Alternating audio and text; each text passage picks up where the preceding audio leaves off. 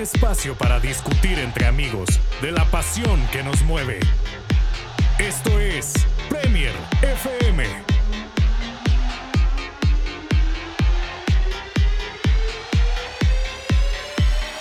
Hola a todos, bienvenidos a Premier FM. Hoy estoy aquí con Santiago Garcés y Nicolás Cervantes. Estamos felices porque hoy les, hoy les traemos eh, un nuevo episodio. Esta vez vamos a estar hablando sobre el Merseyside Derby, el partido que enfrenta a Liverpool y Everton. Así que vamos a ir de una vez con eso. Primero empezamos con las alineaciones, así que por favor.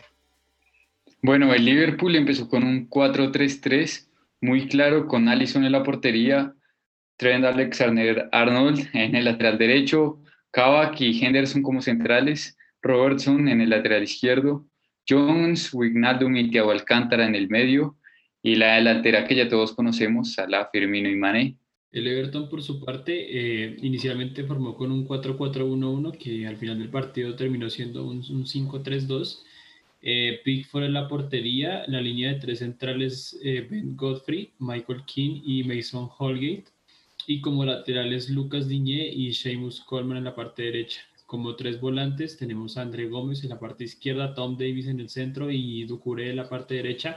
Como falso 9, James Rodríguez acompañado de Richarlison como punta.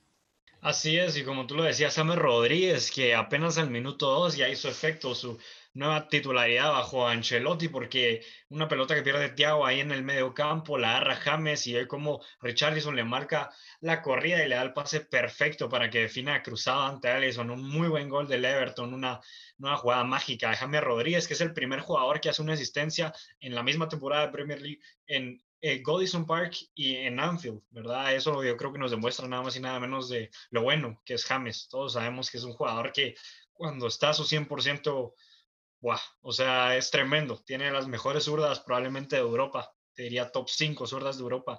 Y cuando lo demuestra, en serio, no nos deja con ninguna duda de su calidad y esperamos que pueda seguir siendo más regular porque sin duda ese ha sido su mayor problema a lo largo de toda la carrera, sin contar pues algunos eh, choques que ha tenido con algunos entrenadores, más que nada con el Calvo, Zinedine Zidane, ¿verdad? pero esperamos que pueda seguir ahí jugando con todo. Y así como les digo al minuto 12, el gran pase de James, el gol 1-0, eh, tan rápido, Santi. Sí, la verdad que vi minuto 2, minuto 3, metió gol. Pues Richarlison con un pase sote de James Rodríguez, la verdad que la visión de juego y la calidad que tiene, la verdad es indiscutible, lo ha demostrado desde el Porto, Mónaco, Real Madrid, a donde ha ido, hasta en el Bayern también lo demostró lastimosamente su falta de minutos, también algunas lesiones, no han permitido que, que, él pueda mostrar todo su potencial. También se ve un poco de irregularidad, pero creo que, que eso a la falta de minutos. Igual lo digo con Thiago Alcántara, bueno, la perdió, no ha hecho los mejores partidos últimamente con el Liverpool. Sin embargo, Klopp lo defiende aún después de todas esas críticas que ha recibido por parte de, los hinchas del Liverpool.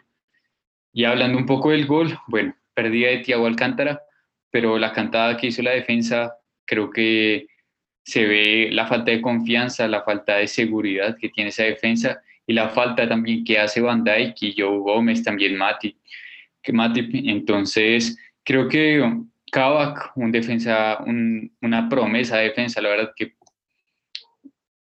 puede ser un muy buen futuro para este Liverpool, sin embargo, creo que no es el que se debe poner para reemplazar a un central como Van Dijk. Creo que es mucha responsabilidad bajo sus hombros. Sin embargo, no hay más para Liverpool.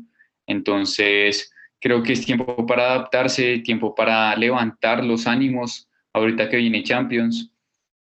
Yo creo que va a servir para Liverpool para reivindicarse, tuvo un buen resultado, entonces yo creo que eso le va a servir. Y la verdad, la definición de Richarlison para mí exquisita y Allison, bueno, lástima y sí, muy difícil que pudiera hacer algo, no fue cantada. Sin embargo, creo que eso es lo que le falta a Liverpool, de una seguridad bastante, bastante seguridad en la defensa. Sí, la verdad que no hay dudas. Y hablando de defensas, el que está haciendo ahora central en Liverpool, eh, Jordan Henderson, al minuto 19 sacó una gran volea desde fuera del área que Pickford con una gran parada logró sacar. Es raro ver que Jordan Henderson saque esos tiros, pero sí que es cierto que, bueno, es un gran jugador y eso todos lo sabemos. Y el mismo Henderson al minuto 28 tuvo que ser sustituido por Phillips y eso pues tambaleó completamente todo el plan de Jürgen Klopp. Se le miraba en la cara cuando mirabas el partido se lo miraba ahí sonriendo de una manera irónica, ¿verdad? Porque estaba muy triste y no se creía todas las desgracias que ha tenido esta temporada, porque sí es cierto, el Liverpool no está jugando al mejor nivel, pero ha tenido muy, muy, muy mala suerte con las lesiones y hoy no fue la, y hoy no fue la excepción con Jordan Henderson que entró eh, Phillips para reemplazarlo y eso cambió completamente el partido, porque no solo es un jugador muy importante, no solo es el central eh, más regular que tiene ahora mismo el Liverpool, sino que es el capitán, ¿verdad? Eh, sí, Andy, como tú estabas diciendo, eh, digamos que Klopp en este momento lo que hace es reír para no llorar, básicamente. Él ríe para no llorar porque ha tenido una seguidilla de lesiones en Liverpool muy dura. Eh, Van Dijk, Joe Gómez, Matip, Henderson, incluso en el centro del campo Thiago también. digamos que si uno se fija en los cambios que hoy tenía, discúlpeme, si uno se fija en los cambios que tenía Liverpool en ese partido contra el Everton, pues no tenía una nómina muy amplia. Tenía en el centro del campo Chamberlain, Navi Tenía a Phillips, tenía a Ben Davis, tenía a Origi y a Shakiri. Entonces, es una nómina que más allá de lo amplia y lo, muy importante que sea, pues básicamente no tiene dónde más sacar club. Eso les ha dado muy duro anímicamente y la seguida de partidos que tienen, pues, que los tienen en ese sexto puesto es, es resultado de todo esto. Y eso también se reflejó en el transcurso del partido. Sí, mm, pobrecito. Klopp, como tú decís, ríe por no llorar y el que no llora y sí ríe fue Diñé, que se hizo otro gran partido y al 32 metió un gran centro que todos sabemos que es uno de los mejores entradores de la Premier League, uno de los laterales siempre con más asistencias, un descarte del Barça que lo está haciendo muy bien en el Everton y quién sabe, el Barça probablemente lo quisiera tener en sus filas. A día de hoy le metió un gran centro a Simus Coleman, el lateral derecho muy experimentado que no logró con mucha eh, precisión y logró repelar el, el tiro Allison. Y así fue como terminó el primer tiempo. Ya en el segundo tiempo, el Liverpool salió esperando conseguir ese temprano gol al minuto 53. Una jugada entre Mané y otro jugador del Liverpool que se la regresó y ah, estaba a punto de tirar, pero Michael King se barre y le logra tapar a punto de que metiera el gol Mané, porque estoy seguro que si, impactaba el pie con la pelota iba a ser el primero del Liverpool. Y al minuto 68, Jordan Pickford de nuevo ya convirtiéndose prácticamente en el héroe del partido, le hace otra muy buena parada a Mohamed Salah y le recuerdo que Jordan Pickford va a estar peleando por la titularidad en Inglaterra para jugar la Eurocopa de este año, que la va a pelear más que nada con Nick Pope, ¿verdad? Porque el año pasado se podía hablar un poco de Jordan, de Jordan no, perdón, de Henderson, el portero del Manchester United, pero ahora apenas ya ha tenido minutos, entonces dudo bastante que le vayan a tomar en cuenta. Entonces va a estar peleando más que nada con Nick Pope. Eh, Santi, ¿tú quién crees que se va a quedar con ese puesto titular en la Eurocopa? Bueno, yo creo que esta actuación para Pickford y lo que va de la temporada puede que haya demostrado tal vez que, que la lucha aún está presente. Podemos ver que Nick Pope también ha tenido una temporada tremenda, entonces yo creo que va a estar muy reñido. Yo creo que los partidos que ahora vienen con, con Inglaterra van a ser determinantes para ver quién va a ser el titular. La verdad, en ese momento no sabría decirte, no estoy seguro. ¿Cuál es tu favorito de esos dos? Para mí, la verdad, creo que Nick Pope hace paradas que a mí me gustan muchísimo, pero Pickford me parece un arquero muy seguro. Entonces, yo, yo me quedaría con, con Pickford por su seguridad. Sí, sí. Sí, a mí lo, bueno, lo único que ni a mí ni a nadie le gusta de Jordan Pickford es que es un portero que de vez en cuando tiene bastantes eh, howlers, ¿verdad? Bastantes baches eh, ahí, pero sí, veremos al final qué es lo que pasa. Y al minuto 80 hablando de porteros, eh, llega Dominic Calvert-Lewin que entró de cambio, tiró y paró bien Allison. Eh, la verdad que tampoco fue un gran tiro, pero quedó el rebote y estaba a punto de, meterlo eh, el rebote Calvert Lewin, pero Alexander Arnold que está en el suelo eh, evita que tire de una manera pues sucia, ¿verdad? No, no aceptar reglamentariamente y es penal para el Liverpool. Yo creo que no hay dudas de que es penal, por más que tal vez no tenía toda la intención de bajarlo. Eh, Arnold a Calvert Lewin, si llegaba esa bola, la iba a meter al fondo de la red. Iba a ser el segundo para el Everton y terminó siendo el segundo para el Everton porque el penal lo transformó Gilfie Sigurdsson y ahí se terminó el partido prácticamente. Eh, ya no tenía o tenía muy, muy pocas opciones de remontar el partido o de empatarlo, ¿verdad, Nico? Sí, Andy, como tú bien decías, eh, yo siento que ahí fue un punto de inflexión muy grande. No tanto es un game over, pero sí era una señal para decirle al Liverpool, este partido ya es muy difícil que, que ustedes lo, lo ganen. Eh, yo estaba viendo, era la transmisión del Everton, eh, digamos lo que lo volví a ver, y la transmisión del Everton, eh, más allá de que los, los, relatores ingleses no tengan tanto, tanta expresión al hablar, digámoslo como con tanta emoción, pero ellos bien decían que después del gol de Sigurdsson decían, ok, nos quedan más o menos 10 minutos para aguantar el resultado. No era un game over, lo que te digo, pero sí era una sensación de que estaban muy cerca de lograr el objetivo del Everton, ese objetivo que tanto estaban buscando desde hace más de 20 años. Y para Liverpool era decir, bueno, estamos en una situación muy difícil de remontar.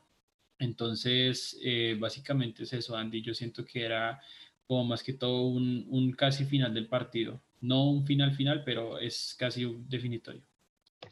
Sí, porque como tú decís, más de 20 años se llevaba el Everton sin ganar en Anfield. Desde 1999 fue la última vez que ganaron los Toffees en Anfield y esta vez lo volvieron a conseguir después de mucho tiempo y eso en parte es mucho gracias al trabajo que, eso, que ha hecho Carleto Ancelotti con el equipo, porque desde que llegó ha sido muy importante, fichó muy bien, ¿verdad? Ya sabemos los fichajes de Ducuré, Alan, James, que lo han hecho bastante bien de momento y veremos cómo se sigue eh, ¿Cómo sigue el camino para este Everton? ¿Qué le depara a este Everton Santi con Carlito Ancelotti? Bueno, yo, yo creo que este Everton va a ser difícil que se mantenga tal vez en unos puestos de Champions o de Europa League, porque siempre la lucha por, la, por esos puestos son, es muy complicada pues en esta Premier, sabiendo que está el, el, los seis grandes y aparte está el West Ham que ahorita tiene una temporada buenísima. Sin embargo, yo, yo quiero rescatar lo que decían acerca del, del Liverpool y más que todo de la barrida que, que hizo Alexander Arnold. Creo que fue muy a destiempo, creo que fue una barrida casi que sin sentido. Yo vi la barrida y, mm, o sea, ni por equivocación llegaba a darle al balón. Y yo creo que esa equivocación hizo que hasta sin querer haya cometido un penal que, que casi que definió el partido igual que lo que pasa en la delantera, creo que Firmino, he visto que hace bastantes tiros que, que no tienen un sentido de fuera del área, le pegó con la zurda por pegarle, diría yo, igual que Alexander Arnold por barrerse. No sé si es tal vez la desesperación que está viviendo ahorita el Liverpool en, en ese momento de la Premier, sin embargo, va a ser, va a ser difícil que este Liverpool se levante. Creo que le falta más más, más continuidad, más magia, yo diría, tanto en la defensa como en el ataque. Y Minamino, que marcó tremendo golazo con el Southampton contra el Chelsea, con una definición clave. Yo creo que variantes así en la delantera harían un cambio en este Liverpool, lastimosamente, pues no está en ese momento, no está disponible. Y, y esas malas jugadas tal vez le han, le han hecho daño a este Liverpool. Sí, la delantera que ha tenido muchísimos problemas para transformar en estos últimos partidos, porque el Liverpool por primera vez en 19 años ha perdido cuatro partidos seguidos en Premier League y por primera vez en 98 años, eh, hace 98 años que el Liverpool no perdía cuatro partidos seguidos en Anfield en Premier League, o sea, la verdad que está difícil. Eh, vamos a ver qué logra hacer Klopp con este equipo para intentar remontar. Ahorita, pues lo que le queda es aguantar, ¿verdad? Porque bajar más puestos es inaceptable, por más que tengas eh, muchas lesiones, eh, seguís teniendo muchos jugadores de calidad y lo que tenés que hacer es sacarles el máximo provecho, más que nada la delantera, ¿verdad? Mohamed Salah, que él sí que lo está haciendo bien, no se le puede reprochar nada, pero Firmino y Mané no han tenido una muy buena temporada, muy regulares han estado y tiene, va a depender bastante eh, cómo va a quedar el Liverpool de esos tres de ataque, porque ya en defensa se va a hacer lo que se pueda, en el medio campo pues también tienen que recuperar la regularidad, pero ese, ese trío de ataque tienen que mejorar bastante, más que nada, como digo, Firmino y Mané. Y estabas hablando de que el West Ham está haciendo una muy buena temporada y es que tenés toda la razón porque le acaba de ganar al Tottenham de José Mauriño 2 a 1. Los goles fueron de Micael Antonio y el 2-0 lo puso el señor y de la cancha que está a un nivel tremendo. Lord Lingardiño, Jesse Lingard, que está jugando muy bien, lleva tres goles en cuatro partidos, también una asistencia con eh, los Hammers y lo está haciendo muy, muy bien. Y es que es un jugador con mucho talento. Lo que pasa es que eh, tiene muchas distracciones, ¿verdad? Le gusta eh, las redes sociales y así, pero el talento lo tiene, Nico.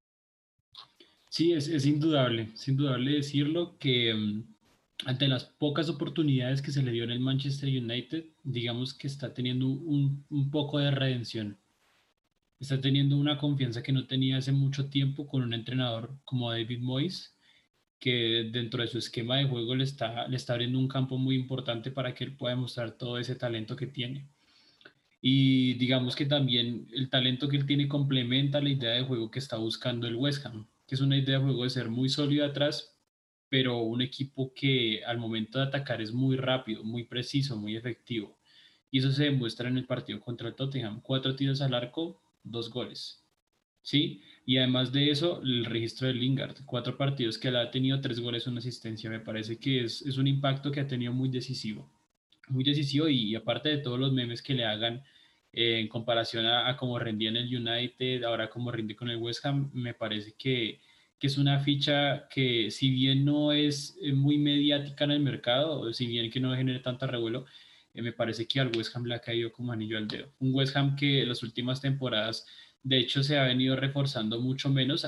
La, temporada pasada, por ejemplo, tenía fichajes mucho más importantes y, los, los, hinchas decían, ok, esta temporada puede ser la nuestra, pero esa temporada ha traído jugadores con mucho menos renombre, pero que lo han rendido muchísimo más. El caso de Suchek, eh, de Kufal, de incluso em, el mejor rendimiento que ha tenido en su línea defensiva, Fabianski, eh, Aaron Creswell. Em, es, digamos que es, es una gran combinación de los, del momento, los momentos de los jugadores que han tenido, más la idea de juego de Moyes, me parece que eso hace que el West Ham en este momento esté cuarto peleando Champions. Sí, la verdad que hay que darle muchísimo mérito a David Moyes, que la temporada pasada estaba a punto de perder su trabajo, lo querían fuera porque el West Ham estuvo muy cerca de descender, se salvó por que Mijail Antonio empezó a jugar como pelea de los 70 prácticamente, pero ahora ya logró sacar lo mejor de muchos jugadores, como tú lo decías, Tomás Suchek, que está haciendo pues probablemente por detrás de Bruno Fernández y Ilkay Gundogan, el mejor centrocampista de esta Premier League. Aaron Creswell, uno de los mejores tres laterales izquierdos de esta Premier League. También eh, Sofian Kufal, que lo está haciendo muy bien en la SA defensiva. Eh, obviamente Ogbona, que lo está haciendo muy bien. Fabianski también, como tú lo decías. Y esa cre eh, lo, bien que lo hacen en ataque, ¿verdad? Lo bien que está jugando Lingard, lo bien que está jugando Mijail Antonio, Berrama, el nuevo fichaje que también ha tenido sus buenas apariciones. La verdad que hay mucho futuro en este West Ham. Veremos cómo termina la temporada. La verdad que no sé si van a poder seguir en el puesto en el que están. Van cuartos ahora mismo, nada más y nada menos que en Champions League. Si eso se lo decías la temporada pasada, un fan del West Ham te iba a decir que estabas loco y te iba a tirar por, una, por un acantilado, porque en su vida se iban a imaginar que una, temporada después de estar a punto de descender iban a estar peleando por entrar a Champions League y esperamos que se mantengan ahí porque es un equipo muy cool, ¿verdad? Muy molón, como le dicen en España. Eh, vamos a ver cómo siguen, Santi. Sí, no, totalmente. Y cuando uno la Premier a uno le gusta ver este, este, tipo de sorpresas, al igual que yo creo que a todo el mundo le gustó ver al Leicester City ganar la Premier en su tiempo y le gusta ver al Leicester City ahorita peleándole al, a los grandes, al top six, a los grandes seis de, Inglaterra. La verdad que este West Ham yo creo que ha sorprendido a todos, absolutamente a todos. Fabianski es un porterazo, la línea defensiva muy sólida y arriba también Lingardiño, o sea, yo, yo, lo, yo lo hice jugar en el, en el West Ham y a mí me parece que que le está callando la boca a muchos, igual que David Moyes, y yo me quiero concentrar en él. Cuando estuvo en el United, todo el mundo lo criticó y lo sacaron en nada. Pero yo me puse a ver unos números cuando él estaba en el United y tiene unos mejores números de inicio de temporada que decir Alex Ferguson cuando, cuando empezó a dirigir el United. Y no sé qué hubiera pasado con el United si David Moyes hubiera seguido. Lo querían sacar ahorita en el West Ham y bueno, es válido yo creo que hacerse esa pregunta. A mí David Moyes me ha gustado cómo ha transformado este equipo, ha hecho muy buenos fichajes y vamos a ver, ojalá este West Ham se mantenga arriba y pueda tal vez entrar a puestos de, Champions League o de Europa incluso y pueda hacer unos buenos fichajes para ver cómo, cómo puede dar pelea la próxima temporada en la Premier y en estas competiciones europeas. Sí, la próxima temporada, como tú dices, porque es muy importante que después de tener una temporada como la que está haciendo el West Ham, que te consagras en una temporada, que logras hacer una muy buena campaña, que seas así, ¿verdad? Que no te caigas como fue, por ejemplo, el Sheffield United, que la temporada pasada estuvo prácticamente nada de entrar a Europa League y ahorita están en el último puesto de la Premier League. Esperamos que no le suceda así al West Ham y lo más probable es que no le pase así, porque la verdad que como tú decís, los fichajes y lo bien que está jugando, eh, probablemente sea así un buen tiempo, ¿verdad? Y ya para ir terminando, eh, Nico, nos vas a contar cómo está la tabla de la Premier League, que la verdad que está muy interesante y hay muchas sorpresas. Así es, Andy. Eh, bien como tú estabas diciendo, tenemos un top 6 bastante interesante. Como estábamos hablando ya, el City es, es contundente líder con 10 puntos de ventaja, 59 puntos para ser más exactos, 10 puntos de ventaja sobre su perseguidor Manchester United que está en el segundo lugar, con la misma cantidad de puntos que el Leicester City, que va tercero. Cuarto tenemos a la sorpresa de West Ham. Quinto, eh, Chelsea con el cubo a Europa League. Y sexto y séptimo lugar con la misma cantidad de puntos, Liverpool y Everton. Luego tenemos Aston Villa eh, en el octavo lugar. Eh, los dos rivales de Londres, Tottenham y Arsenal, en el noveno y décimo puesto respectivamente.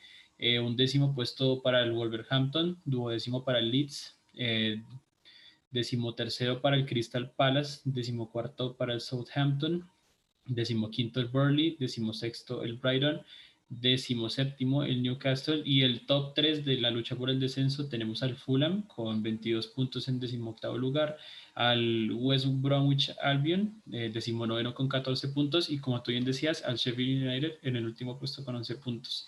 Ahora bien, yo, yo quisiera tocar mucho este tema del, del top 6 porque la otra semana tenemos unos partidos muy importantes, sobre todo Chelsea, Manchester United eh, y Leicester City, Arsenal. Me parece, ah, y, y, no nos olvidemos de Manchester City, West Ham. Me parece que son unos partidos muy interesantes porque juegan rivales directos en el top 6 y eso va a influir mucho en la pelea de los que no están ahí, sobre todo el Liverpool y Everton, que están esperando a que alguno de, de los que están arriba eh, pues de puntos y puedan esperar a subir allá no se puede entender eh, ninguno de los episodios que vienen porque nosotros les vamos a estar, bueno.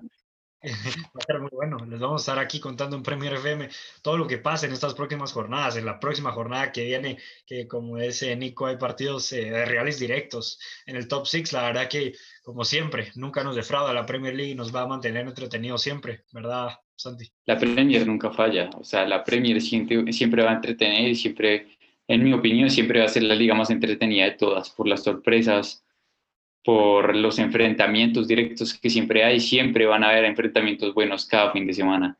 Y la verdad que para mí es un placer estar aquí con Andy, con Nico, comentándoles acerca de esta gran liga, de esta liga en sueño, de la Liga Premier. Así es, así que muchas gracias a todos los que están escuchando este episodio. Desde aquí les mandamos unos grandes saludos y esperamos que estén todas las siguientes semanas, en especial la siguiente, que como dice Nico, van a haber partidos muy interesantes. Así que muchísimas gracias por escucharnos. Somos Premier FM, siempre contándoles sobre la Premier League.